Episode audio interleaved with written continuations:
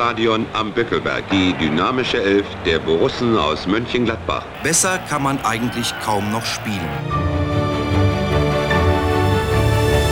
Ich finde, Borussia Mönchengladbach hat einfach immer dafür gestanden, ja, ganz viel mit Ballbesitz zu spielen. Mit Daniel war es so, dass ich angefixt war, dass ich gesagt habe, der passt genau in die Philosophie des Clubs. Kann man auch den Fans so sagen, dass es immer noch was Besonderes ist, für Borussia Mönchengladbach zu spielen. Ja, hallo und herzlich willkommen zur Mitgedacht Podcast Folge 71 und äh, diesen Zeiten ist nicht nur bei Borussia relativ viel bewegt, sondern auch bei uns. Ich würde es fast als Bäumchen wechsle dich bezeichnen. David im Urlaub, ganz liebe Grüße. Jetzt auch noch Olli weg, der ja letzte Woche David vertreten hat, ganz liebe Grüße. Reisezeit in der Mitgedacht-Redaktion ähm, gibt mir aber die Chance, mal wieder mit anderen Gesichtern zu sprechen. Sehr, sehr gut. Und zwar Leuten, die ihr auch kennt da draußen, äh, aus unserer Mitgedacht, ähm, ja, Gründungsriege sozusagen ist äh, Nummer 4 heute dabei. Hallo Martin. Hallo freue mich nach einem Sieg äh, endlich mal wieder auch hier dabei sein zu können. Tja, bleibt, wenn es äh, jetzt so weitergeht, äh, Dauereinladung äh, hiermit ausgesprochen. Und ähm, ihr habt jetzt nicht nur in den letzten Wochen alle vier mitgedacht äh, Gründungsmitglieder gehört, sondern ihr hört jetzt quasi auch so unser adoptiertes Redaktionsmitglied, will ich es mal nennen, sozusagen. Bisschen später dazugekommen. Sehr, sehr guter Kumpel von uns. Ihr kennt ihn aus diversen Sprachnachrichten. Hallo Sinan. Hallo, ich fühle mich so ein bisschen wie der Toni Janschkes Podcast. Wenn das Stammpersonal ausfällt, ruft der Trainer an am Abend vorher und fragt, ob ich spielen kann. Und ihr seht, ich kann spielen. Ich püll die Dinger heute hinten raus. Hoffentlich hältst du ein bisschen länger durch als der Kollege. ja, gucken. Ja, sehr gut. Freue mich auf jeden Fall sehr, dass wir so das äh, Triumvirat des Sieges sind äh, hier. Äh, drei Tore, drei Jungs. Wir wollen zurückblicken, äh, das Ganze tun in aller Kürze, weil wir natürlich wissen, dass jetzt am Dienstag schon wieder weitergeht mit Bochum. Deswegen auch die ungewöhnliche Aufnahmezeit. Wir haben jetzt gerade 13.17 Uhr am Samstag. Ähm, und gut ist, dass äh, so ein, ja, so ein äh, Borussia-Zeitlimit uns noch reingehauen wurde. Denn Sinan, du willst unbedingt noch zur U23. Absolut, ganz wichtig. Das Grenzentstadion ist hier um die Ecke und ich mache heute ein, äh, ein Jugendwochenende. Ich gucke heute die U23 und morgen mit unserem Spezi Marius Künzel die U19. Die haben ihn gebeten zu kommen und ich hänge mich da mal dran. die U19 ist im Abstiegskampf, für alle, die es nicht wissen. Also ich glaube, wer da morgen Bock drauf hat, die Jungs können, glaube ich, Unterstützung gebrauchen. Und ihr zwei als Maskottchen, Marius und du, das gefällt mir doch schon mal sehr, sehr gut. Ähm, äh, apropos Maskottchen, äh, wir wollen natürlich unbedingt sprechen. Toni Janschke war eben schon Thema über Toni Janschke. Über Patrick Herrmann, äh, über Tobi Sippel äh, und auch über alle anderen. oh, das geht schon gut los hier heute. Sehr gut. Ähm, und wollen natürlich auf Bochum ausblicken, das haben wir eben schon gesagt, äh, dass das ja jetzt ansteht. Äh, eins der geilsten Stadien der Liga, äh, ein richtig geiles Auswärtsspiel, was da am Dienstag ansteht. Leider am Dienstag wird der ganzen Nummer nicht so ganz gerecht, aber mehr dazu dann später. Wir wollen anfangen mit der Stimmung, wie immer, so ein bisschen, denn das hat viel Diskussionspotenzial gestern beinhaltet. Ähm, Sinan, vielleicht fangen wir mal mit dir an, einfach aus dem Grund, weil du die letzten Mal ja immer so ein bisschen für uns so den, den, den Blick aufs Stadion, auf die Stimmung, ähm, äh, ja, darauf gerichtet hast. Wie hast du es wahrgenommen gestern? Es war ja, glaube ich, tatsächlich, ähm, es gab schon bessere Stimmungslagen äh, und Support-Lautstärken äh, im Borussia-Park. Ja, sehe ich, sehe ich wie du. Ähm, man muss aber sagen, es ist ja auch ein bisschen, das war letztes Jahr, wo es wirklich sehr, sehr rumort hat, ein bisschen ein Gespür dafür, für so schwierige Situationen ist ja schon da. Also ich habe jetzt nicht irgendwie vernommen, dass es auch als das Spiel so ein bisschen auf der Kippe war, dass es da Pfiffe gibt und man da irgendwie das Publikum gegen sich hat, das ist schon, glaube ich, positiv heraushebbar. Es war nicht berauschend, muss man auch sagen, finde ich. Also war jetzt nicht unglaublich laut, auch so in den letzten Minuten des Spiels, wo ja normalerweise so ein bisschen auch dann anderen Tribünen mit einsteigen, da war so schon ein bisschen die Angst, das geht noch schief. Also es war, glaube ich, gestern sehr eklatant, dass man gemerkt hat, Leute haben eigentlich jetzt gerade der Schiss, dass das eigentlich in die Hosen gehen wird. Und dementsprechend auch, da hat so ein bisschen dieser, ja, dieser spielbezogene Support irgendwie gefehlt. Ne? Ich habe da auch da dann tatsächlich ein bisschen dieses Gespür vermisst in der zweiten Halbzeit.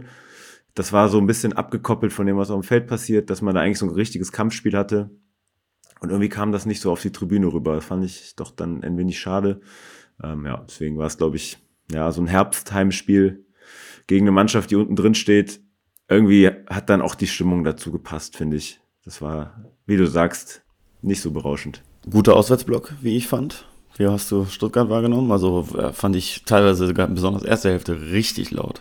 Finde ich, finde ich immer auch, also ich finde immer, ein, also freue mich, also freue freu mich fast schon immer, wenn die kommen, weil da kommt immer was rüber. Die haben auch ein abwechslungsreiches Repertoire, finde ich immer, weil sie natürlich irgendwie aus so einem riesigen Fundus an Liedern und Schlachtgesängen irgendwie irgendwie schöpfen und äh, ja, und da war das halt deutlich spielbezogen. Also die letzten Minuten des Spiels, wo Stuttgart ja nicht gedrückt hat, so war es ja dann auch nicht, aber irgendwie dann doch irgendwo die Hoffnung aufs 2-2 war, haben die schon sehr viel Gas gegeben und mehr als wir, muss man ehrlicherweise sagen. So, ich glaube, so ehrlich darf man dann auch mal sein als Heimfan.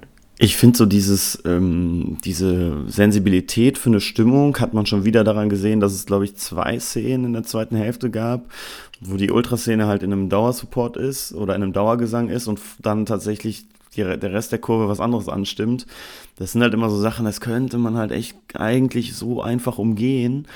Aber das merkt man dann, finde ich, merkt man doch wieder, dass so diese maximale Geschlossenheit bei uns, so kritisch und ehrlich muss man ja sein, also wenn uns in die Tasche lügen, wenn wir jetzt hier sagen würden, wir hätten die totale Geschlossenheit in der Kurve, ähm, das ist ein ähm, Grundproblem in Gladbach aufgrund der äh, verschiedenen Alterslagen äh, der, der alteingesessenen Fans und der eher aufstrebenden äh, nachkommenden und jüngeren Ultragenerationen. Das hat man dann schon gemerkt, fand ich leider wieder. Ne?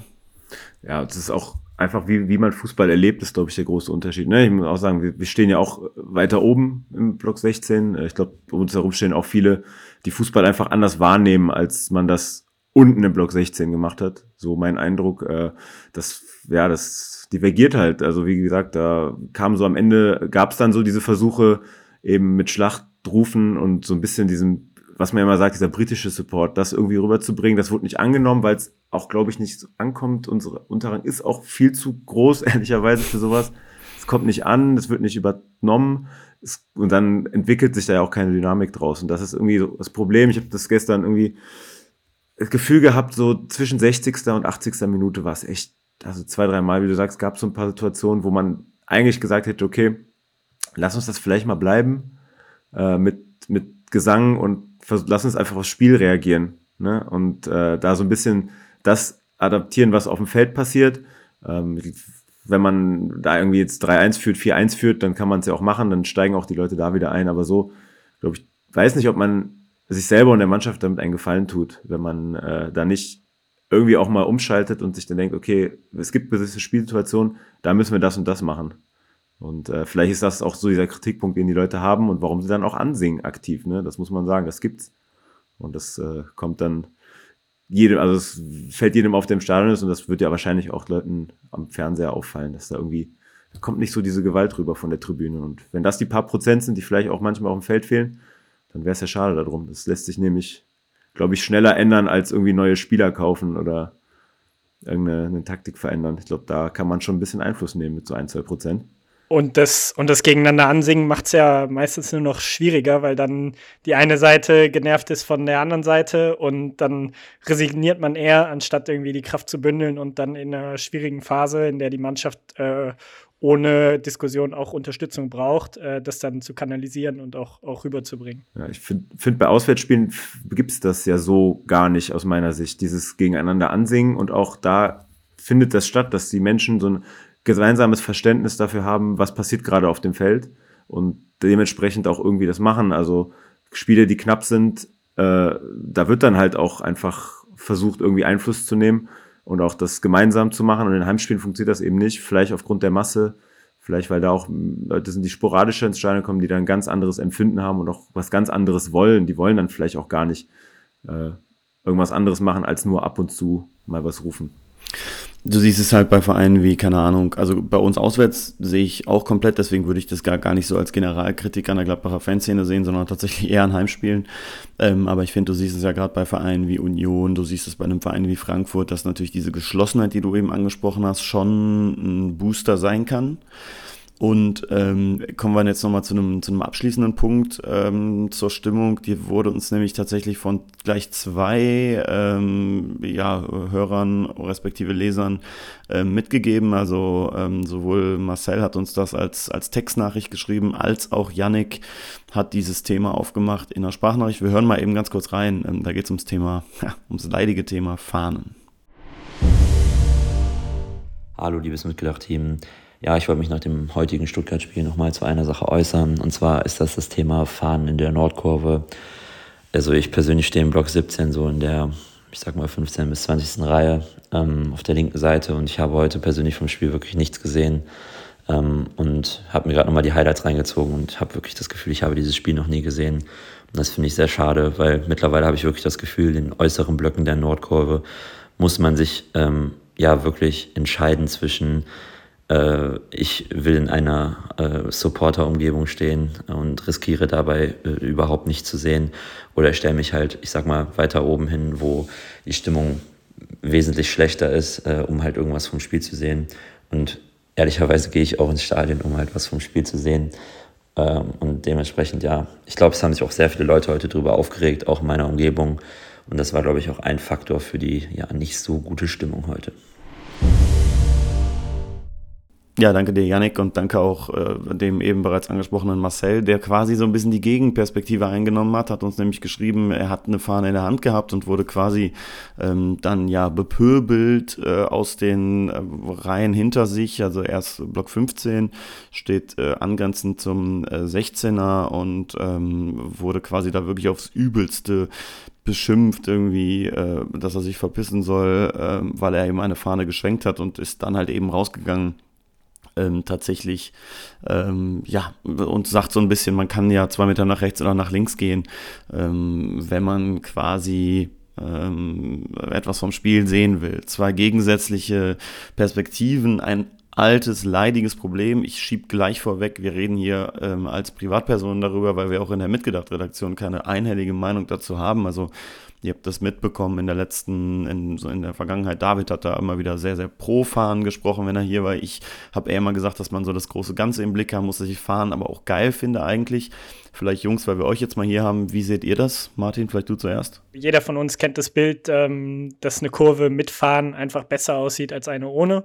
Ähm, deswegen bin ich grundsätzlich schon für Fahren. Ich glaube, es gibt zwei Punkte. Einerseits äh, über 90 Minuten äh, finde ich, braucht es das nicht immer. Man kann das abwechseln von, der, von, der, äh, von den Orten, an denen die Fahnen geschwenkt werden. Dann ist auch nicht die gleiche Person immer ähm, beeinträchtigt. Also so ein bisschen das Verschieben zu ähm, Eckbällen oder, oder spielbezogenen Situationen, wo es gerade passt und dann in gewissen Momenten, wo das Spiel vielleicht ein bisschen ruhiger ist, die Fahnen auch mal reinzunehmen, ähm, um da nicht irgendwie die 90 Minuten zu provozieren. Ähm, und wie gesagt, örtlich ein bisschen variieren. Und wenn jetzt nicht gerade drei Fahnen vor einem sind, dann, dann unterstütze ich das Argument, einfach einen Meter weiter links, äh, rechts gehen und dann passt das schon. Also grundsätzlich für Fahren, aber nicht über 90 Minuten und nicht über die ganze Kurve äh, hinweg. Ja, ähm, dann schließe ich mich mal an. Also ja, natürlich, dass jemand da beschimpft wird, Fahren zu schwenken, also muss man auch einfach an die Leute appellieren. Das geht einfach nicht. Also es geht gar nicht darum, dass es um Fahren geht oder um uns was. Warum pöbeln, bepöbeln wir uns in unserer eigenen Kurve? Also muss man einfach mal einen Appell richten und bitte geht da mal in euch, ob das so notwendig ist, das so zu machen, dass man da so die Emotionen hochkochen lassen muss mit irgendwelchen Begrifflichkeiten. Lasst es doch bitte einfach sein. Das äh, muss man, müssen wir nicht machen. Das bringt auch einfach gar nichts. Das bringt niemandem was. Und ähm, aber auch hier, ähm, auch finde Fahnen, das habe ich so über die Jahre, glaube ich, als Meinung entwickelt, da gibt es auch so ein Gespür für. Ähm, es gibt einfach ähm, zum Beispiel Auswärtsblöcke, wo du das nicht machen kannst, wo du keine großen Fahnen einfach schwenken kannst, ganz Spiel über, wie Union Berlin zum Beispiel. Ähm, da sollte man es einfach lassen, weil das schränkt durchgehend jedermanns Sicht ein und am Ende gibt es optischen und äh, optischen und akustischen Support und ich finde auch manchmal der akustische Support leidet einfach darunter, wenn du als Fan nicht Einfluss aufs Spiel nehmen kannst, weil du es nicht siehst. Das muss man auch verstehen. Also gerade in Situationen, wo vielleicht der Gegner drückt, wo man selber drückt, wie Martin es gerade gesagt hat, Freischüsse, Eckbälle, auch vielleicht da einfach mal das mal sein lassen. Ähm, aber prinzipiell natürlich, Fahnen gehören dazu, zu der Fußballkultur und zu Kurven aus meiner Sicht und hat sich etabliert und äh, wertet das ganze Spiel auf. Es repräsentiert irgendwie ja auch Dinge, die dem Verein, der Stadt, uns Fans wichtig sind.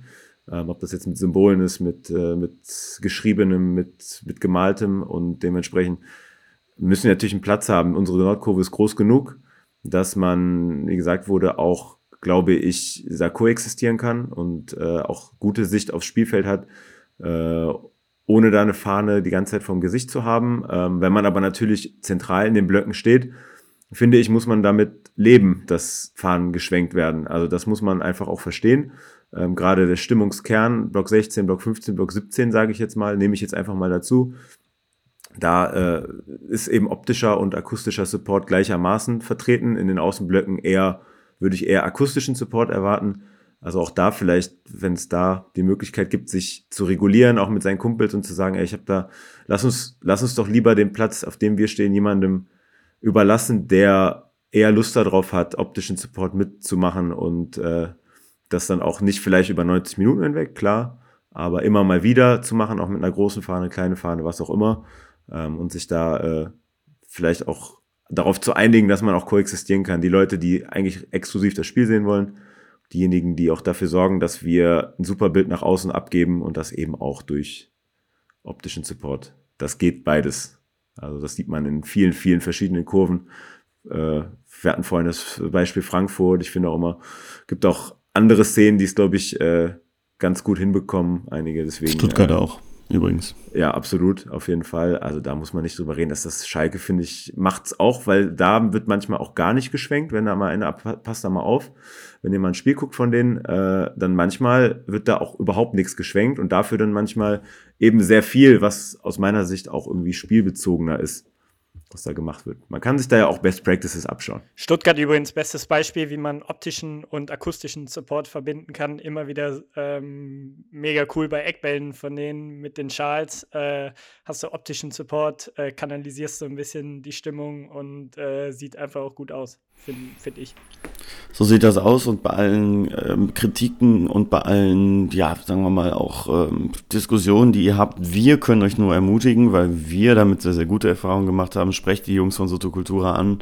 Ähm, äh, wenn ihr da konstruktiv auf die Jungs zugeht, haben die immer ein offenes Ohr dafür. Ich glaube, dass auch niemandem bei Soto ähm, ernsthaft daran gelegen ist, äh, das Fahnenthema einfach nur durchzuboxen. Ich weiß, dass da genauso konstruktiv diskutiert wird intern weil eben auch die Stimmung, und das ist ja wirklich auch eine Wahrheit, wir haben es ja eben auch von ähm, Yannick gehört, sicherlich darunter leidet und ähm, Sinan hat es ja eben auch aus seiner Sicht nochmal bestätigt, ich sehe das ähnlich.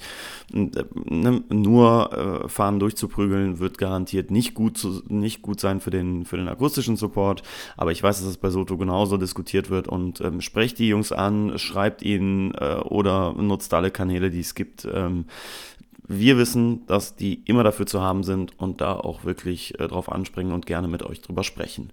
Das aber jetzt zum ganzen Stimmungsteil und wir müssen ja noch ein 3 zu 1 analysieren äh, und wollen das natürlich äh, jetzt noch ganz kurz machen. Borussia hat endlich mal wieder gewonnen. Äh, mit einem ordentlichen Spiel. Wir reden gleich drüber, hören jetzt erstmal, was Tobi, äh, Lino und Andreas zu sagen haben äh, und danken euch äh, für ganz, ganz viele unaufgeforderte Zuschriften und Sprachnachrichten. Ähm, das ist mega, wie das mittlerweile klappt. Macht weiter so und wir versuchen immer wieder einen bunten Mix hier hinzukriegen. Jetzt die drei. Ich finde, man konnte heute irgendwie ein bisschen erkennen, in welche Richtung denn der Fake gern möchte mit der Mannschaft und äh, haben heute wirklich endlich mal wieder konsequent nach vorne gespielt, uns Chancen erarbeitet, gehen dann völlig verdient 2-0 in Führung mit zwei Spielzügen. Besser kannst du es eigentlich nicht spielen. Ähm, wirklich sehr, sehr stark, kaltschneuzig vorm Tor. Können dann über Player vielleicht sogar das dritte machen, kriegen dann aber natürlich wieder ein unnötiges ja, Gegentor, wo wir einfach nicht gut aussehen in der Abwehr. Klar, der Stuttgarter macht's gut, aber wir kriegen schon am Anfang über außen kaum Druck. Tobi Sippel macht es dann in aller Sommermanier auf der Linie überragend, ähm, hält uns da im Spiel in einer Phase, wo es sehr, sehr wichtig war, dass wir kein Gegentor kriegen. Dann, äh, klar, die beiden Borussen seit eh und je. Patrick Herrmann macht den Deckel drauf. Wunder, wunderbar, hat mich richtig gefreut für den Jungen. Toni Janschke verteidigt überragend in diesem Spiel. Also den kannst du wirklich auch reinwerfen ins kalte Wasser, obwohl er kaum gespielt hat. Ein 3-1 Heimsieg, der sehr gut tut, hat natürlich noch längst nicht alles gepasst. Man darf den Gegner natürlich nach einer 2-0-Führung nicht mehr so ins Spiel zurückkommen lassen oder wieder zu früh in den Verwaltungsmodus schalten. Aber alles in allem hat mir das Spiel äh, sehr gut gefallen. Die Mannschaft wollte, ähm, man hat das eigentlich jedem Spieler angemerkt. Ähm, anfangs hatte schon Borussia Barcelona Vibes, das 2-0 war einfach mega in meiner Meinung nach. Man merkt, wie wichtig ein Player fürs Team ist, aber auch ein Hofmann, Benzebaini, Tyram, die beide sehr schwer zu ersetzen werden. Ich hoffe immer noch irgendwie auf ein Wunder. Fürs, äh, für Hermann freue ich mich besonders, hat er sich endlich mal verdient. Und jetzt muss man schauen, dass man gegen Bochum und Dortmund auch punktet, am besten dreifach. Und äh, dann sieht die ganze Welt in Gladbach auch schon wieder deutlich besser aus als die letzten paar Wochen. Drei Punkte. Ähm, ich glaube, das ist auch tatsächlich alles, was zählt. Wie das Ergebnis dann zustande kam, spielt keine Rolle. Wobei, ähm, ja, die Tore waren sehr schön rausgespielt. Hofmann, Kone, Tyram haben mir sehr gut gefallen. Und äh, ja, das war wichtig für uns. Das war ein sehr wichtiger Heimsieg.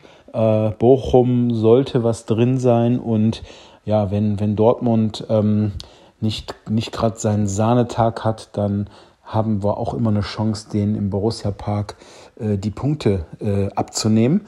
Und äh, da hoffe ich jetzt einfach drauf und freue mich auf den Rückrundenauftakt dann im nächsten Jahr, wenn wieder alle an Bord sind und äh, ja, wir dann hoffentlich wieder mit vielen, vielen Stammkräften in die Rückrunde gehen können. Ja, danke ihr drei. Danke an Tobias, an Lino und an Andreas und auch an alle anderen, die sich auf allen Wegen beteiligt haben. Tja, Jungs, dann legen wir mal los. Ähm, ganz, ganz viele Sachen, die gerade auch in den Sprachnachrichten genannt wurden, ganz, ganz viele Sachen, die im Nachgang zu analysieren sind. Ich würde vielleicht mal anfangen mit so ein bisschen äh, Punkt 1 wäre für mich so Spielansatz, ähm, Struktur äh, im Spiel, ähm, die ja deutlich stabiler wirkte, besonders am Anfang. Wie habt ihr das gesehen, was, was, was Farke da, dem ja auch in den, in den Jubeln hat man das ja gesehen, totale Last abgefallen ist? Ähm, ne, immer so cool, immer sehr, sehr äh, sachlich in seinen Ausführungen. Aber wenn du den mal bei den Toren jetzt nochmal in der Zusammenfassung der nochmal anguckst, wie der jubelt, also ist ja Wahnsinn. Ähm, Faust geballt, sogar zweimal hintereinander, total untypisch für ihn. Äh, wie habt ihr das so, äh, wie habt ihr so den Spielansatz gesehen? Also ich hatte das Gefühl, dass gestern äh, gerade in den ersten 30 Minuten deutlich mehr Bewegung drin war. Und ähm, das ist, glaube ich, was, was häufig äh, bei dem Ballbesitzansatz, den Farke verfolgt, äh, gefehlt hat in den letzten Spielen, dass mehr Bewegung drin war, dass die Leute mehr frei waren und es dadurch für Stuttgart schwieriger war, auch Zugriff zu finden. Das ist natürlich beides so ein bisschen, vielleicht war Stuttgart auch nicht ganz wach und hat den Zugriff deswegen nicht gehabt, aber ich hatte auch so das Gefühl, dass ähm, natürlich das frühe Tor da auch geholfen hat, Selbstsicherheit reingebracht hat und dass dadurch mit, auch mit einem Hofmann natürlich dabei, der äh, da immer ein absolutes Beispiel ist in ähm, Bewegung, ähm, freie Räume finden, ähm, sich an anbieten und dass dadurch der Ball deutlich besser lief. Und dann kamen natürlich ähm, die letzten 15, 20 Minuten in der ersten Halbzeit, wo dann wieder so ein kleiner Rückfall war, wo wieder nur lang geschlagen wurde, ähm, wo Stuttgart deutlich griffiger auch war. Und ähm, da gilt es einfach anzusetzen und auch für solche ähm, Situationen und Phasen äh, bessere Lösungen zu finden. Ich glaube, Kramer hat es nach dem Spiel auch gesagt, dass äh, genau in diesen Phasen äh, die Mannschaft auch dann einen kühlen Kopf bewahren muss, äh, trotzdem spielerisch äh, bleiben muss, weil da merkst du immer wieder, dass dann, wenn der Ballbesitz nicht da ist, dass es dann schnell gefährlich werden kann und so ein bisschen die Mannschaft den Kopf verliert. Und äh, da fehlt so ein bisschen die Stabilität. Grundsätzlich, wie gesagt, erste halbe Stunde ähm, fand ich fand ich sehr gut und ist genau das oder der Weg, den, den wir einschlagen wollen, glaube ich, mit, mit Farke. Ja, ich finde, äh, Lino und Andreas haben es gesagt, es war sehr gut rausgespielt, die ersten 20 Minuten alles. Sehr, also es wirkte sehr einstudiert, waren so Staffetten dabei, kannst du als Gegner gar nicht drauf reagieren, machst natürlich die Tore dadurch. Ich glaube, wenn wir diesen Elfmeter kriegen zum 3-0, was, ich glaube, Skelly war es nicht clever macht einfach, was ja auch, glaube ich, äh, richtig war, dann nicht Elfer zu geben, ähm, dann ist das Spiel ja auch, glaube ich, wirklich vorbei. So machen wir uns das Leben, glaube ich, schwer, weil wir dieses Kombinieren und dieses äh, saubere Spiel was wir ja brauchen als sagen wir Ballbesitzmannschaft, äh, wobei Martin, ich glaube, du hast da irgendwie einen Blick über die Statistiken, ob das wirklich so war gestern. Ähm, wenn wir das länger durchhalten würden, dann würden wir natürlich auch weiter oben stehen in der Tabelle. So kriegen wir das gefühlt nur 20 Minuten hin am Stück. Ähm, und danach schalten wir wieder um in diesen lang auf Tyram-Modus. Und das kommt uns irgendwie nicht zugute, weil die Bälle schnell wieder zurückkommen, machen uns da das Leben schwer. Ich bin gespannt, ob wir das hinkriegen, äh, dieses was wir die ersten Minuten machen mit diesen Superballstaffetten, direktes Spiel, es wird viel ruschiert, äh, Hofmann von rechts nach links, Player steht tief als Zehner, dann geht er nach links rüber, macht da seine Vorlagen. Ähm, also es ist wirklich super, glaube ich, und nicht ausrechenbar für einen Gegner. Ähm, und da wäre natürlich die Hoffnung, dass wir das hinbekommen. sowas nicht über 20 Minuten, sondern auch vielleicht mal Minimum über ja, so 30 Minuten die Halbzeit hinzubekommen. Ne? Und dann wird es, glaube ich, schwierig, Borussia zu schlagen, vor allem in Heimspielen. Äh, was ich total ähm, beeindruckend, oder das heißt beeindruckend, aber aussagekräftig finde, ist ähm, Aufwand und Ertrag sich mal anzugucken. Beispielsweise Spiel Union, sehr schlechtes Spiel gegenüber Spiel Stuttgart. Also jetzt nur mal äh, als Beispiel. Wir haben, sind sieben Kilometer mehr gelaufen jetzt wieder im Spiel tatsächlich. Also gegen Union waren es nur 111, jetzt waren es über 118. Ähm, die Anzahl der Sprints bei Union waren 158. Klar, es spielt immer ein Gegner mit. Stuttgart hat sehr viel zugelassen, waren selbst sehr aktiv und so. Natürlich spielt das mit. Aber 118 Sprints bei Union gegen 225 gestern, das ist halt Wahnsinn. Also das ist wirklich Wahnsinn. Ähm, wenn du siehst, dass das äh, ne, bei Union 400 Pässe gespielt, gestern 523 Pässe gespielt, das sind natürlich alles Aussagen, äh, oder aussagekräftige Dinge, dass natürlich das Spiel bei Union erwartbar sehr bieder war, nicht mit den maximal, mit der absolut hohen Intensität, weil Union das nicht zulässt. Stuttgart lässt das zu. Das zeugt ja aber auch davon, dass unsere Mannschaft ähm, oder dass sich für unsere Mannschaft der Aufwand eben lohnt, ja, den sie halt auch mal einbringt und den sie einbringen muss und dem man bei aller Liebe bei einigen Spielern immer wieder das Gefühl hat, dass man die auch daran erinnern muss, dass sie das machen müssen. Und wenn sie es machen, dann führt es auch immer zu einem guten Spiel. Ja, ähm, und das ist so ein bisschen der, der, der, der zweite Ansatzpunkt für mich. Martin meinte eben, dass quasi die, die, ja, die, die verschiedenen Halbzeiten so ein bisschen äh, man sich angucken muss und äh, oder die, die verschiedenen Phasen eines Spiels und man Konstanz reinbringen muss, sicherlich. Ähm, es ist für mich aber auch weiterhin eben ja, ein, ein Herangehensweise, ein, ein, ein Einstellungsding. Ihr seht, ich versuche das Wort Mentalität zu vermeiden, weil wir ja letzte Woche gesagt haben, dass das schwer zu messen ist. Alles klar, Herr Reus. Also ich hatte irgendwie das Gefühl, natürlich, dass das Gegentor ähm, passiert, äh, individuell super stark gemacht. Aber ansonsten haben wir außer der äh, Riesenchance in der zweiten Halbzeit nicht so viel zugelassen. Ähm, und es gab auch so zwei, drei Aktionen. Ich glaube, in der zweiten Halbzeit war es einmal Player, wo Benzebaini stehen bleibt, Player dann aber den Weg macht und hinten mit dem Kopf klärt, wo du echt gedacht hast, okay, das sind die Aktionen, wo meiner Meinung nach häufig das Tor fällt, weil der Offensivspieler bei uns den Weg nicht mitgeht und äh, dann der Gegner am zweiten Pfosten freisteht und das Ding reingeht. Und genau solche Aktionen braucht unsere Mannschaft, ähm, dass der eine für den anderen mitgeht, wenn es auch der Offensivspieler ist, der vielleicht eigentlich eher für die Zuckerpässe im gegnerischen, in der gegnerischen Hälfte zuständig ist. Ähm, und da hatte ich eigentlich gestern das Gefühl, äh, natürlich auch unterstützt durch den, durch die Weltklasseleistung des linken Innenverteidigers, äh, dass wir deutlich stabiler waren und ähm, da deutlich weniger zugelassen haben. Ja, für mich, ich stimme dir zu, Szene des Spiels war wirklich das, wo Player mit zurückgesprintet ist und irgendwie ein bisschen so symptomatisch. Ich, das ist immer, man zieht es immer als Vergleich an, weil es noch so ein bisschen vor Augen ist. Letztes Jahr wäre das so erstmal nicht passiert in den ersten 20 Spielen und dementsprechend hast du halt auch immer die Hucke voll bekommen. Ähm, dass da so ein bisschen so ein Zusammenhalt da ist, sieht man ja auch und da finde ich das auch dann richtig, dass wir unsere Spiele ja scheinbar durchziehen, auch wenn wir jetzt dreimal verloren haben. Und wenn man vielleicht dann radikal umgebaut hätte, vielleicht nicht dreimal verloren hätten. Wir ziehen es aber durch. Und irgendwie gehen die Spieler das ja auch mit. Ähm, und ja, haben sich gestern dafür belohnt. Ja, und äh, das eben trotz, wenn man sich das einfach mal anguckt, da spielt in der Innenverteidigung der Innenverteidiger Nummer drei und fünf, der teilweise, äh, ja, da hat teilweise Kramer noch gespielt, weil wir niemanden hatten. Gestern hatten wir den Toni da. Im Tor ist Sippel, der einfach auch keine guten Wochen hatte. Und trotzdem kriegst du es im Verbund hin, ähm, trotz dieser Probleme, da muss man halt auch einfach mal sagen, da muss man Respekt aussprechen. Das scheint ja dann doch irgendwie intern zu stimmen, ähm, dass man da diese Spiele jetzt auch, ja, nicht alle, aber auch mal durchkriegt. Weil letztes Jahr haben wir das ja gehabt, dass wir fünf, sechs Mal eingebrochen sind ähm, in ähnlichen Spielsituationen.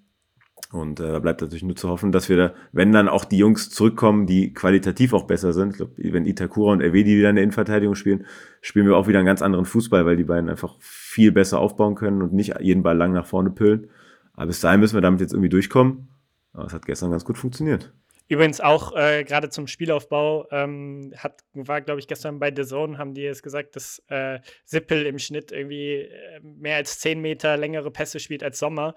Äh, das muss man natürlich auch berücksichtigen bei dem Spielziel, den, den wir spielen, ist der Torwart natürlich der erste Aufbauspieler. Und wenn du da jemanden hast, der ähm, ein ganz anderes Torwartspiel hat, wie ein Sippel als ein Sommer, dann leidet natürlich auch der Spielaufbau darunter, weil du, äh, sobald du gepresst wirst und zurück den Ball zum Tor zurück zurückspielen musst, äh, eigentlich der lange Ball kommt.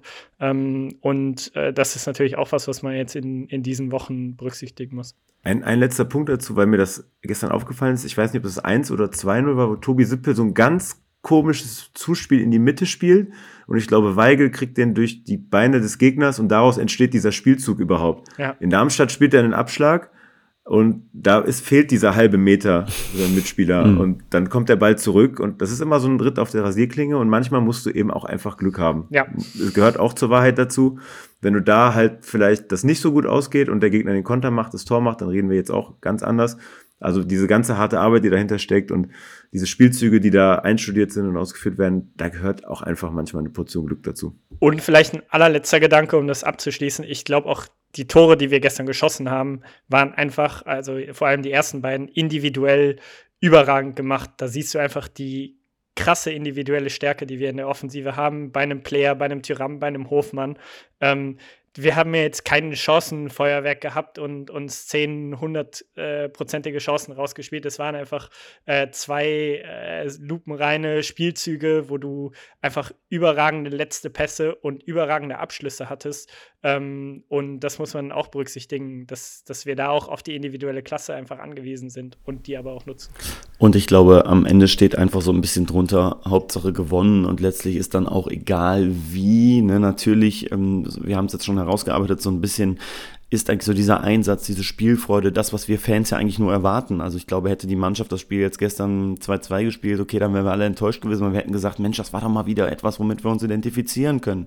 Und nicht so ein biederes Gekicke und deswegen bin ich da in ganz, ganz vielen Punkten bei euch, will euch nur in einem Punkt widersprechen, ich erwarte auch von einem Offensivspieler wie Alassane Player, ähm, dass er in jedem Spiel äh, hinten rettet, wenn es notwendig ist. Also ich finde so dieses Abjubeln dieser Szene jetzt, ja, ich fand es auch cool, aber ähm, gerade bei besagten Spieler, der, man hat es gestern wieder bei Tor 1 und Tor 2 gesehen, eine unfassbare Qualität hat, ähm, ne, würde ich mir mehr Konstanz wünschen, weil das ist sein Job und ähm, auch defensiv mitarbeit und im Verbund mitarbeiten ist sein Job.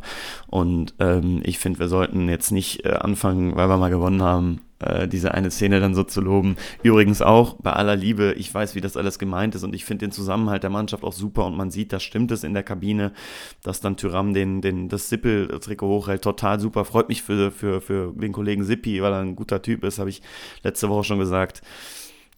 Die Weltparade war es jetzt aber nicht in der einen Szene, weil er angeschossen wird. Aber das ist jetzt, ne, muss man jetzt mal, klar, er kann dann auch wegspringen und dann sieht er doof aus.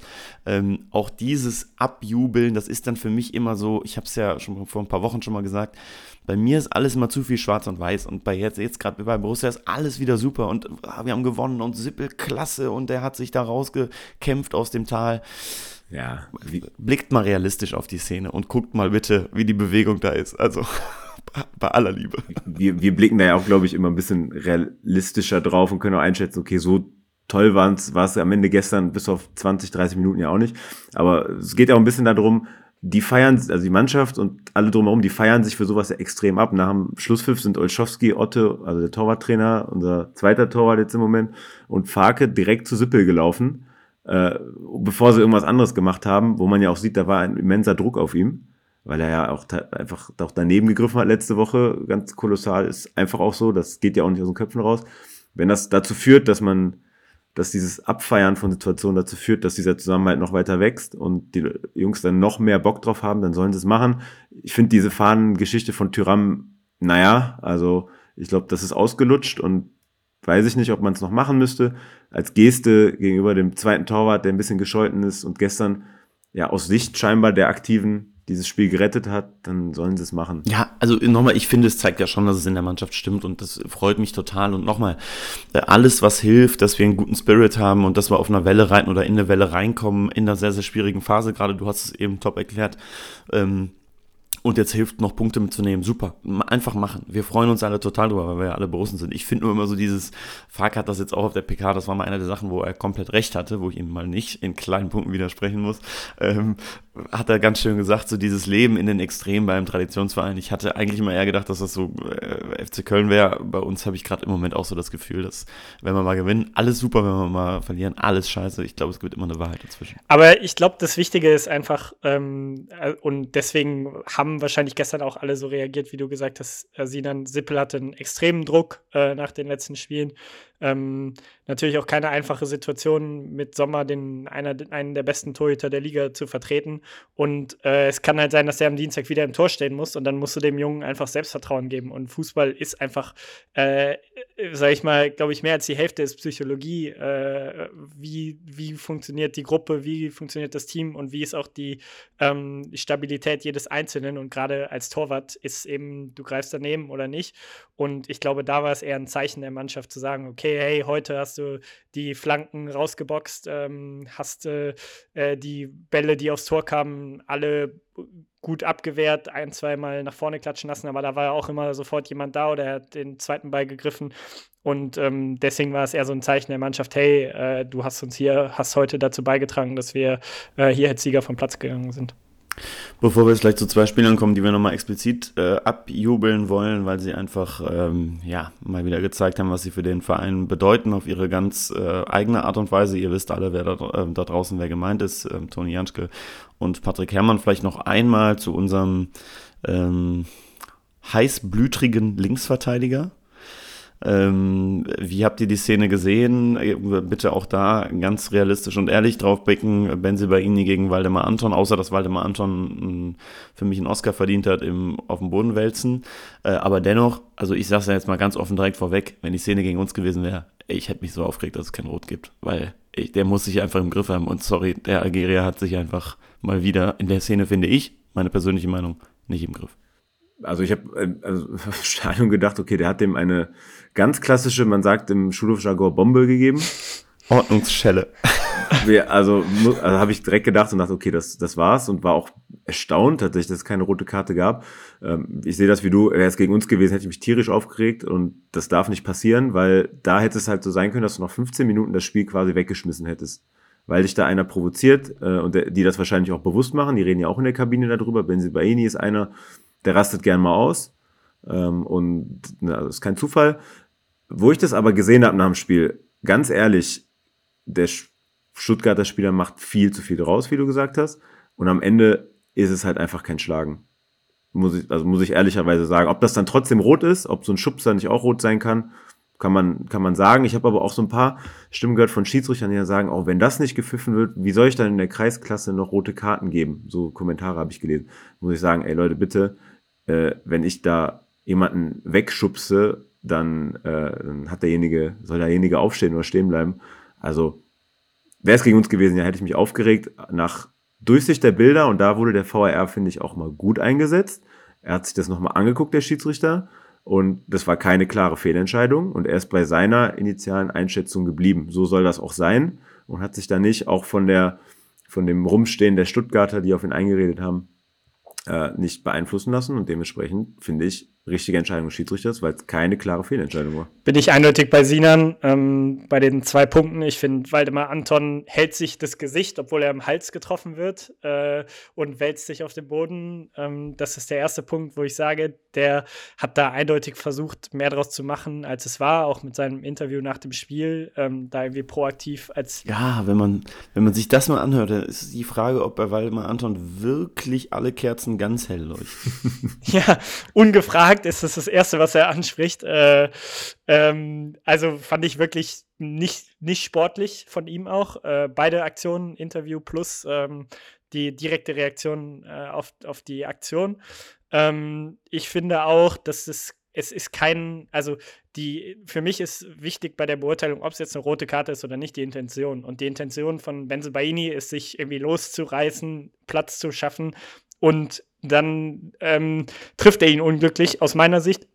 Ist eine gelbe Karte, ist unnötig, super unnötig, aber ist eine gelbe Karte. Er, er will nicht eine aktive Schlagbewegung daraus machen. Es ist eher, dass, dass er ihn unglücklich trifft. Und wir kennen das zum Beispiel auch beim Ellbogen, ähm, wo auch der Unterschied gemacht wird. Wenn, wenn beim Hochgehen zum Kopfball äh, der Gegner mit dem Ellbogen getroffen wird, dann ist es auch eine gelbe Karte, obwohl es irgendwie zu einem Jochbeinbruch oder sonst was führen kann. Und wenn es aber eine aktive Schlagbewegung ist, ist es eine rote. Und das ist für mich der Vergleich, der da, der da zählt. Ähm, für mich war es ein quasi Losreißen, ähm, das eben irgendwie unglücklich äh, ausgegangen ist.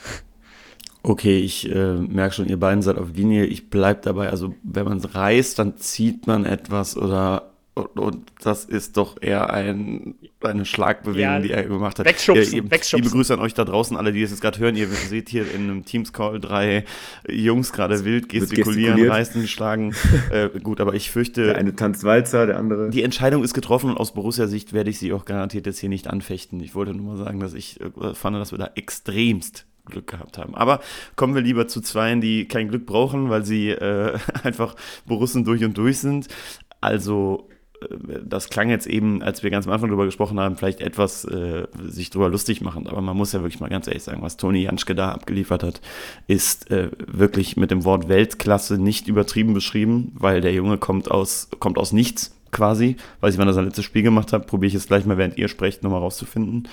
Ähm, und ähm, liefert eine Leistung ab. Es ist zwar typisch Toni Janschke, er liefert eine Bombenleistung ab, fasst sich dann irgendwann an Oberschenkel oder Leiste und ist wieder ein halbes Jahr verletzt wahrscheinlich.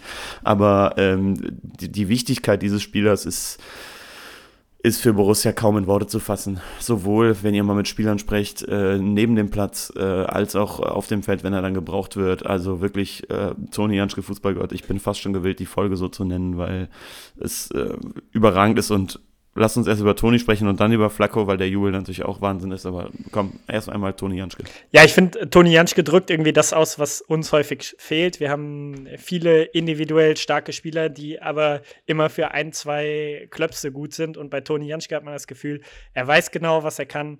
Er macht genau das. Das macht er grundsolide. Er macht aber auch nicht mehr und nicht weniger. Er, er versucht keine Überbälle zu spielen und äh, sorgt dafür für gefährliche Ballverluste.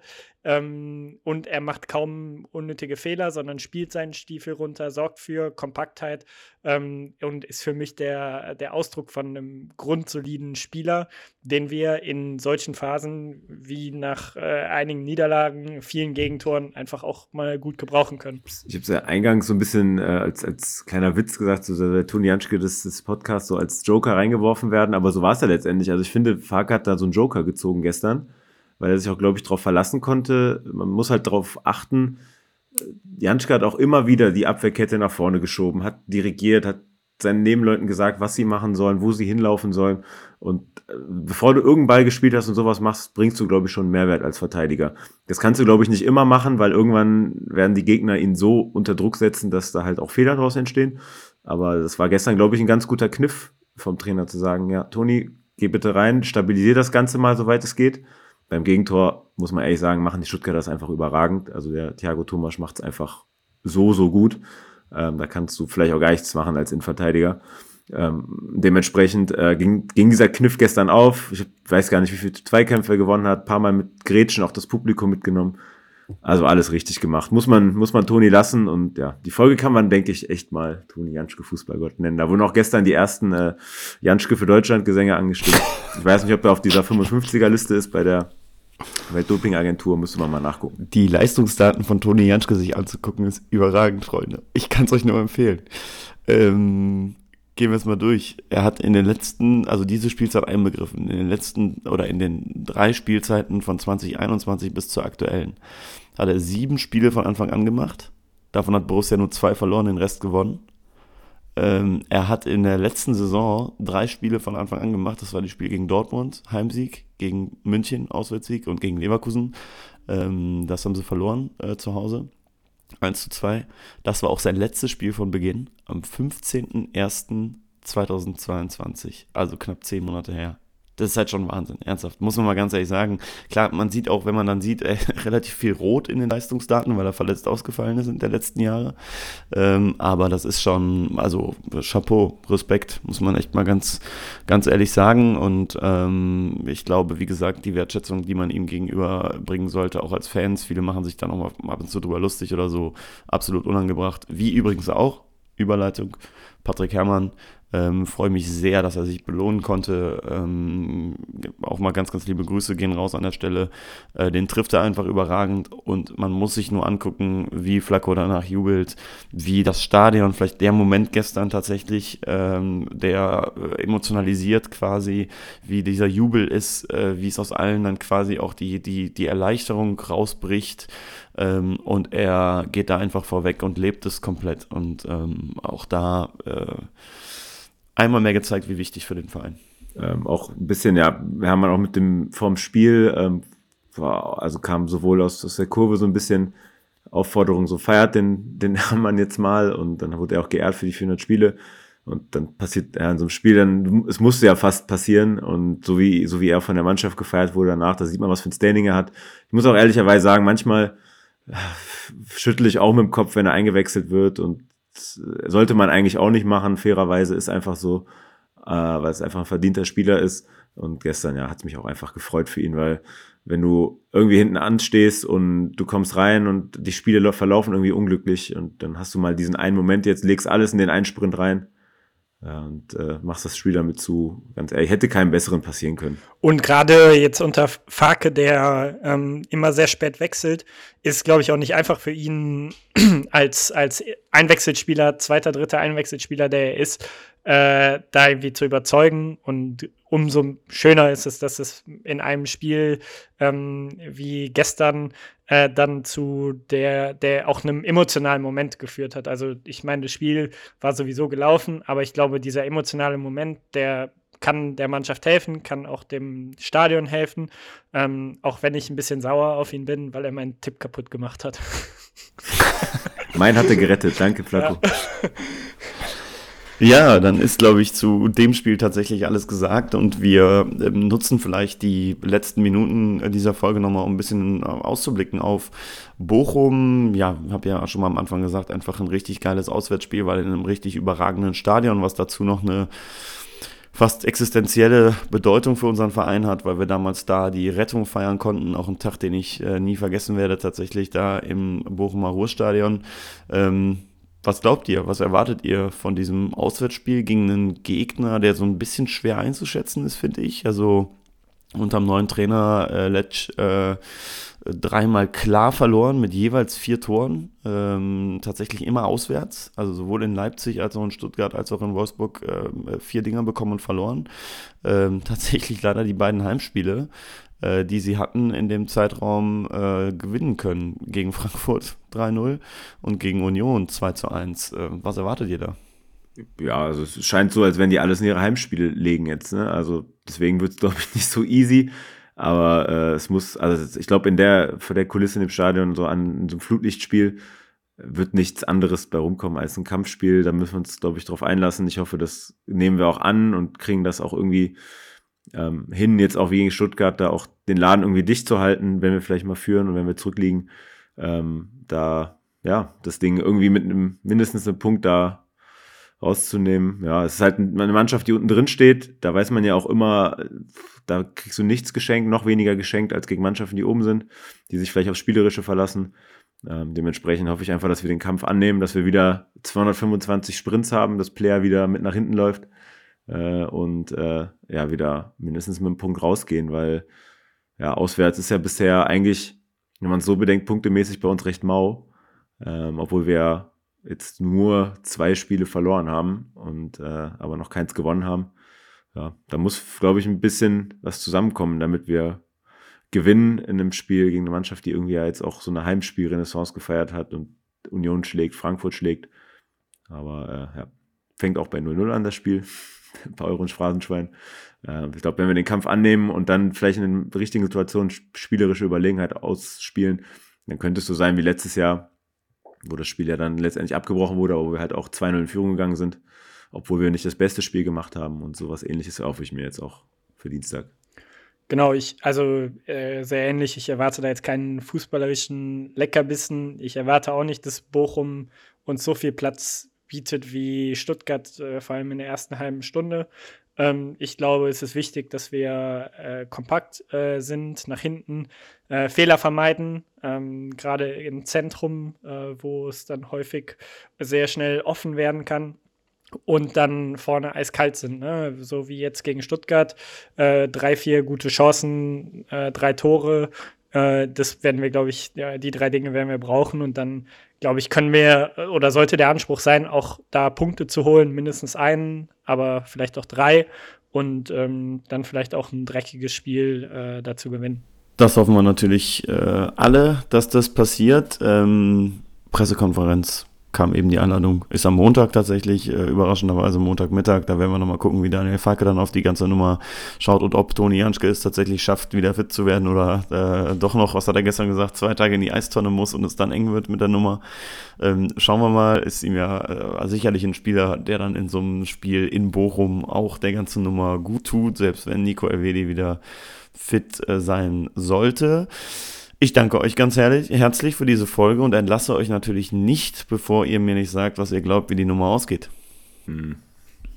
Ja, ich glaube, äh, ja, wir gewinnen, wir gewinnen 2-1. Ich kann ja hier auch nicht gegen uns tippen, das geht doch nicht. Jetzt hast du mir meinen Tipp weggenommen, Sinan, aber ich würde auch sagen, dreckiges, dreckiges 2-1 äh, mit viel Zittern am Ende. Äh, aber wir holen die drei Punkte. Ich probiere einfach mal Optimist zu sein und hoffe sehr, dass Borussia ähm, an die guten Leistungen auch offensiv anknüpft und mal äh, mehr als zwei Tore macht. Gehe mal auf das gleiche Ergebnis wie am Freitagabend und sage 3-1 für Borussia in Bochum äh, mit der Hoffnung, dass das so kommt zu null. Da bleibe ich bei. Das wird schwierig aktuell bei uns. Dafür fehlt doch hinten tatsächlich insgesamt dann doch einiges. Ja, danke Jungs äh, für die Zeit. Hat äh, großen Spaß gemacht. Äh, Sinan, ich würde sagen, ab zur U23, wenn alle das da draußen hören, dann wissen sie auch, ob, äh, ob das geklappt hat, vor allen Dingen aber auch, ob ihr dann für die U19 gute Maskottchen wart oder nicht am Sonntag.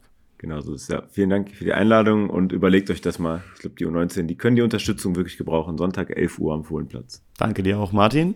Vielen Dank für die Einladung. Ich hoffe, äh, beim äh, nicht beim nächsten Sieg wieder dabei zu sein, aber ähm, demnächst mal wieder einen Sieg äh, hier besprechen zu können und ähm, hoffe, dass die nächsten zwei Spiele auf jeden Fall noch gut laufen und wir dann äh, in eine beruhigte äh, lange Pause gehen können ähm, und äh, ja, nicht so wie letztes Jahr äh, in eine zittrige.